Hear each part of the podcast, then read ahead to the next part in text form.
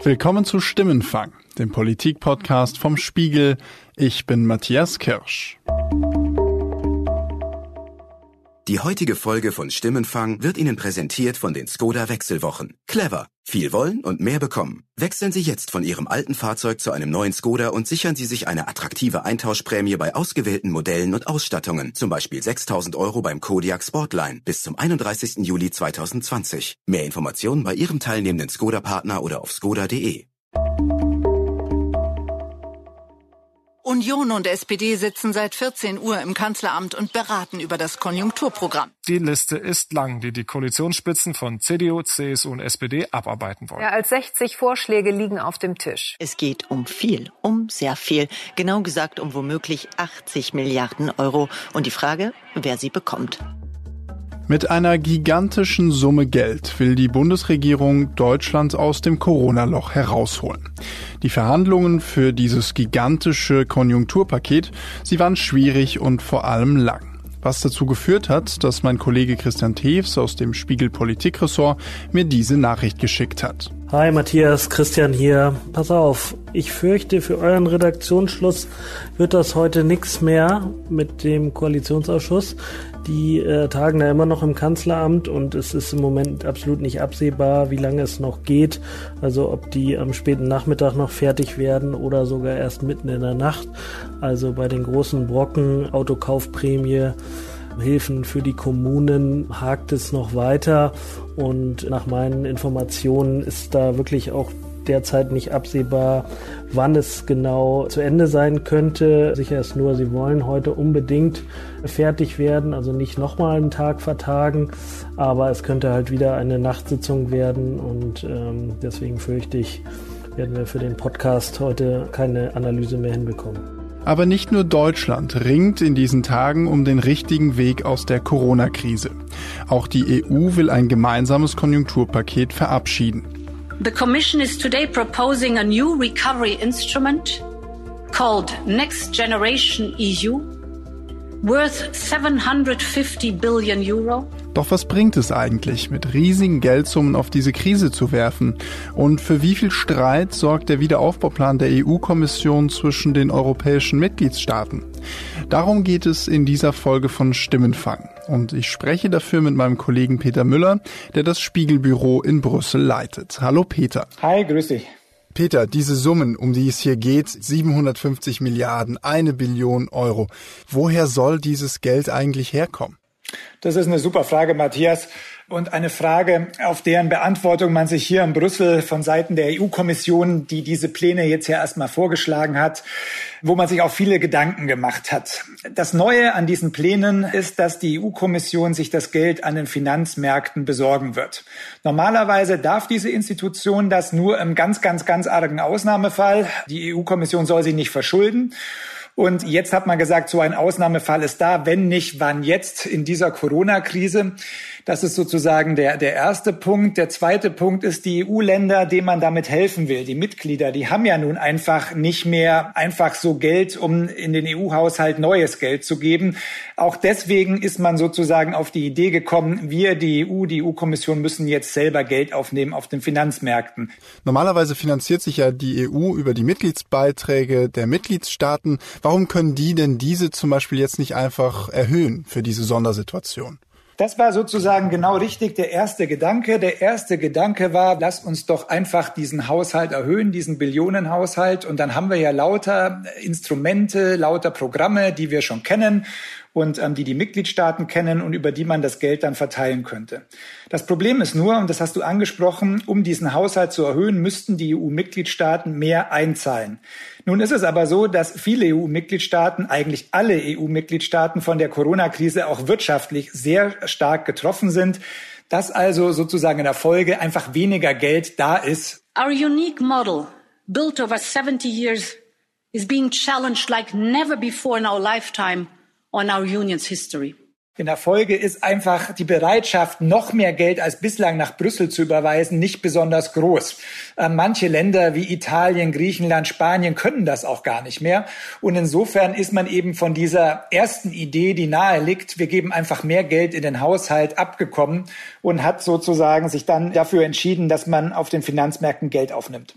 Hm, du hast es ja schon angesprochen, dass die EU-Kommission, dass die EU Kredite aufnimmt. Das ist eigentlich in den Verträgen nur in absoluten Ausnahmefällen vorgesehen. Die Kommission als Akteur jetzt an den Finanzmärkten, steigt damit eigentlich auch die Macht der EU-Kommission? Das ist sicher ein Nebenaspekt in dieser Debatte, aber schon ein sehr wichtiger. Ich bin der Meinung, wenn diese Pläne so durchgehen, dann wäre das ein deutlicher Machtzuwachs der EU-Kommission.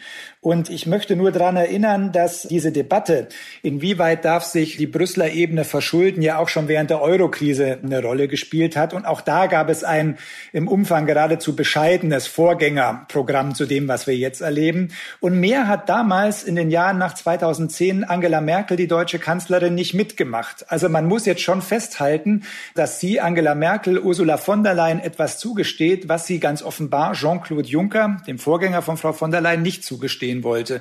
Ganz nebenbei natürlich, es geht um Corona, es geht um die Rettung der Wirtschaft, es geht um den Zusammenhalt der Europäischen Union, es geht um wichtige Signale der Solidarität. Das ist alles wichtiger. Aber ganz nebenbei ist das ein deutlicher Machtzuwachs für die Brüsseler Ebene. Und nicht umsonst ähm, sagt ja zum Beispiel auch Frau Merkel, das Ganze darf nur zeitlich befristet sein, eine einmalige Ausnahme, keine Dauereinrichtung. Aber du weißt ja selber, wie das so ist in der Politik. Wenn das Ding erstmal da ist, ähm, dann möchte ich ja sehen, wie das wieder eingeholt werden kann in der Zukunft. Auch wenn dieses Hilfsmittel jetzt zeitlich begrenzt ist, wie will die EU diese enorme Schuldlast denn jemals wieder abbezahlen? Das ist offen was man weiß, ist, dass die Zurückzahlung der Schulden bis zum Jahr, jetzt aufpassen, 2058 abgeschlossen sein soll. Also wir können ja jetzt mal alle auf die Hörer ausrechnen, wie alt wir dann sind. Also das ist ungefähr so der Zeitraum, den man sich hier vorstellt. Nun, wie sollen diese Schulden zurückgezahlt werden? Da gibt es verschiedene Möglichkeiten, auf die man sich noch nicht verständigt hat. Eine Möglichkeit wäre natürlich, dass man den nächsten siebenjährigen Haushalt, der dann ab 2028 beginnt, dass man einfach da ähm, sozusagen einen bestimmten Anteil dafür vorsieht, Schulden zurückzuzahlen. Das wäre dann letztlich auch natürlich das Geld der Mitgliedstaaten, aber über den EU-Haushalt. Das scheint mir durchaus denkbar. Und zusätzlich, zusätzlich wird die Kommission dazu eine Reihe neuer eigener Einnahmequellen vorschlagen. Diese könnten zum Beispiel auf dem geplanten Ausbau des Emissionshandels basieren oder auf einer CO2-Grenzsteuer die als Ausgleichsmechanismus gegen den Import billiger, klimaschädlicher Produkte aus dem Ausland fungiert. Wir haben ja jetzt schon viel über diese Menge an Geld geredet. Lass uns doch mal einen kurzen Blick darauf werfen, wie dieses Geld denn dann eingesetzt werden soll. In welcher Form soll das denn an die Mitgliedstaaten kommen? Soll das Kredite sein? Hat das eine andere Form? Wie sieht das aus in den Plänen der EU-Kommission? Das ist in der Tat die große Debatte der nächsten Wochen, vielleicht auch Monate. Frau von der Leyen hat einen Mix vorgeschlagen. 500 Milliarden der 750 Milliarden Euro sollen als Zuschüsse ausgereicht werden, der Rest als Kredite. Der Hintergrund ist folgender. Einem von der Krise besonders betroffenen Land, das wir alle kennen, Italien, würden Kredite unter Umständen gar nicht viel helfen. So sagen Ökonomen, das Land ist jetzt schon bis über beide Ohren verschuldet. Und wenn es sozusagen jetzt nur Geld bekommt, das es wieder zurückzahlen muss, dann steigt der Schuldenstand Italiens. Das könnte im Extremfall dazu führen, dass sich das Land selbst an den Finanzmärkten nicht mehr refinanzieren kann. Und dann hätten wir etwas, was natürlich jeder um jeden Preis vermeiden will, nämlich wieder so eine neue Euro-Krise, wo man dann wieder überlegen muss, wie man äh, völlig überschuldete Länder aus der Patsche helfen kann. Insofern Kredite schwierig. Deswegen die Idee, den Großteil über Zuschüsse zu regeln. Der europäische Haushalt hat immer, immer aus Zuschüssen bestanden. Das ist nichts Neues. Zuschüsse für gezielte Investitionen und Reformen, Zuschüsse für mehr Zusammenhalt, Zuschüsse für eine Annäherung der Lebensverhältnisse in Europa. Und unsere Europäische Union ist der lebende Beweis dafür, dass es funktioniert. Aber auch das ist nicht unumstritten, äh, wenn wir die sogenannten genügsamen oder sparsamen Vier angucken. Das sind also Länder wie die Niederlande, Österreich, Schweden und Dänemark. So wollen wir als Österreich solidarisch sein. Wir wollen, so wie Deutschland auch, andere Länder unterstützen, die schwer von dieser Corona-Krise getroffen worden sind. Wir sagen klar Ja zu Corona-Soforthilfe Aber was wir ablehnen, ist eine Schuldenunion durch die Hintertür. Die sagen, wir wollen keine Zuschüsse geben, wir wollen Geld nicht einfach so weggeben. Wenn, dann kommen überhaupt nur Kredite in Frage. Ja, das Problem, was ja mit den Zuschüssen kommt, ist, dass ja die Staaten das nicht einzeln zurückzahlen, sondern dass die Last von allen getragen wird. Du hast die sparsamen vier angesprochen. Ist denn da mit so einem System nicht Streit vorprogrammiert innerhalb der EU? Ja, das ist so. Der Streit wird scharf werden, er wird lang dauern. Und bis die Unterschrift aller 27 Staats- und Regierungschefs unter den Vorschlägen von Frau von der Leyen irgendwann mal auftauchen wird, ich glaube, das könnte dann, was weiß ich, Ende Juli sein, kurz vor der Brüsseler Sommerpause, irgendwie sowas.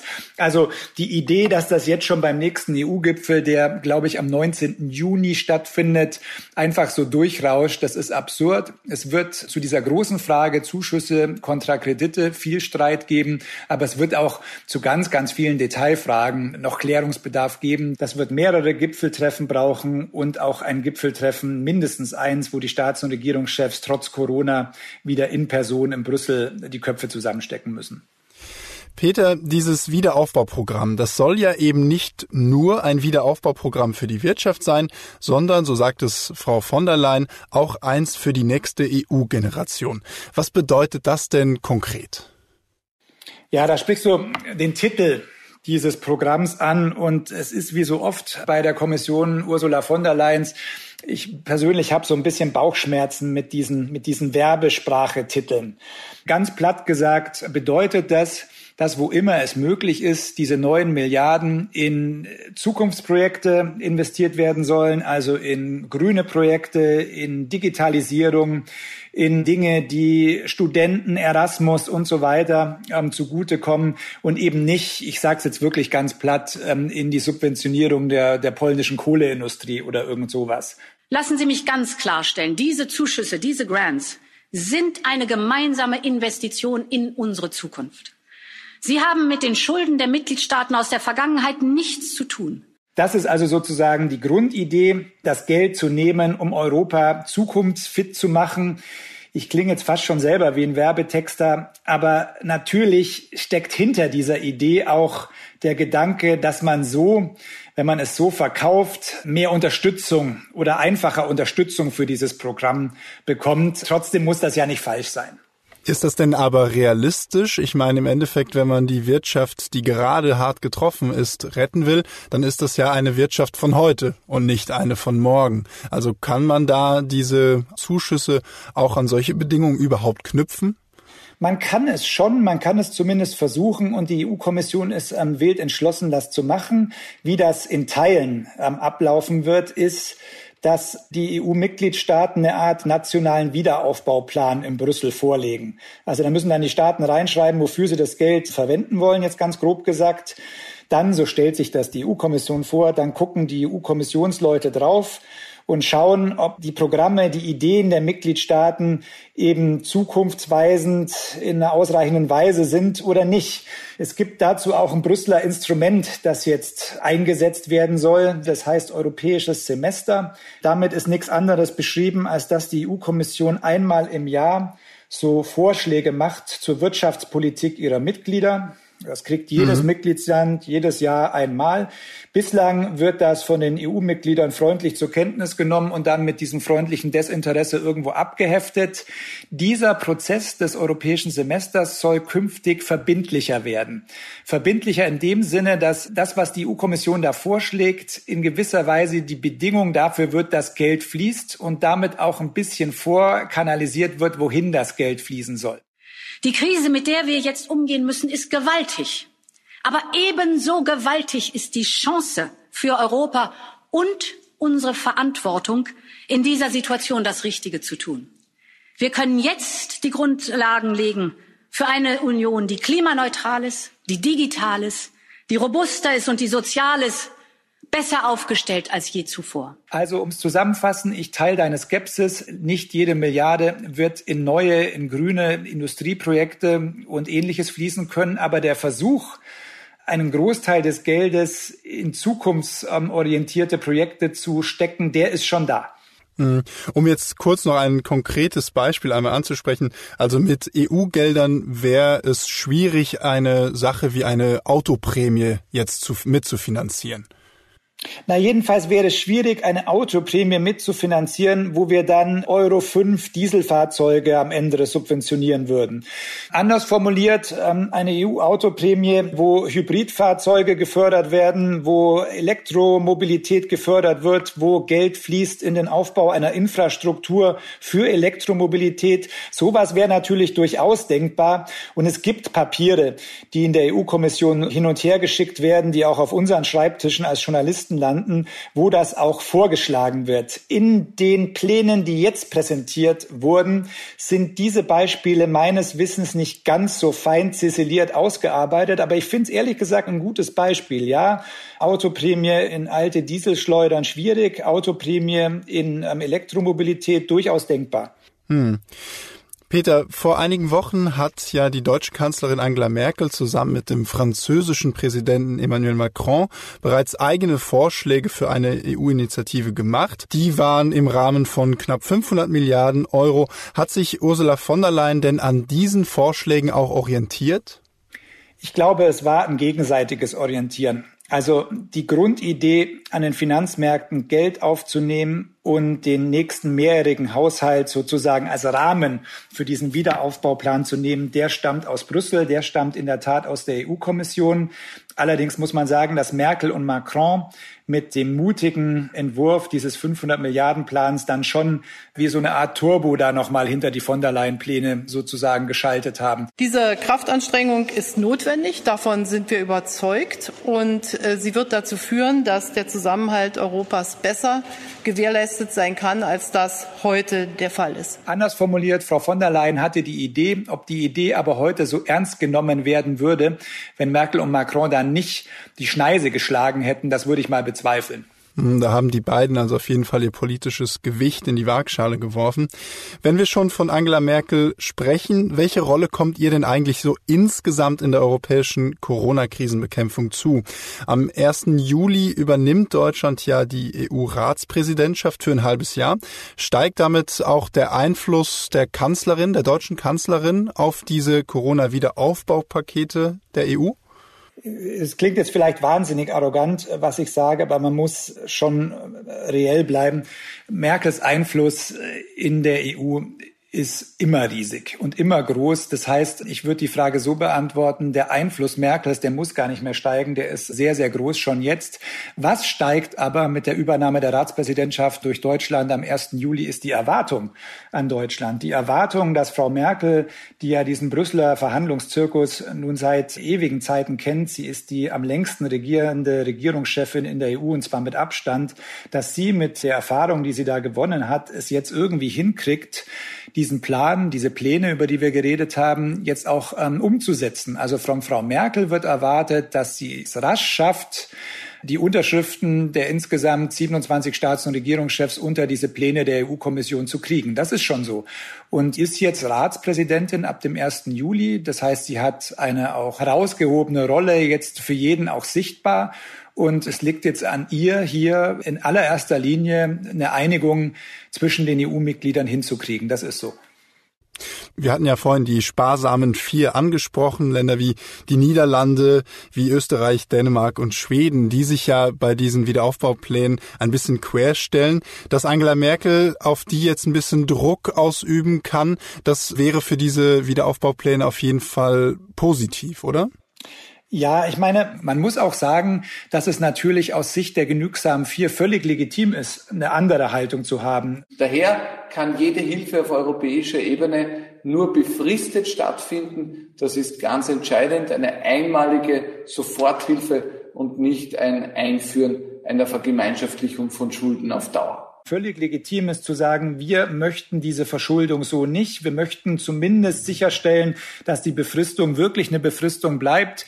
Wir glauben nicht, dass der Binnenmarkt der EU so stark in Gefahr ist, dass man solche Maßnahmen braucht. Ich tue mir immer ein bisschen schwer, wenn es Meldungen gibt, die wir ja alle auch verbreiten, dass die ähm, genügsam vier unsolidarisch sind, dass sie kein Herz für Italien haben, dass sie die Bilder nicht wahrgenommen hätten von Särgen in der Lombardei. Italien, das besonders besonders von der Corona-Pandemie betroffen ist, wirft vor allem den Niederlanden mangelnde Solidarität vor.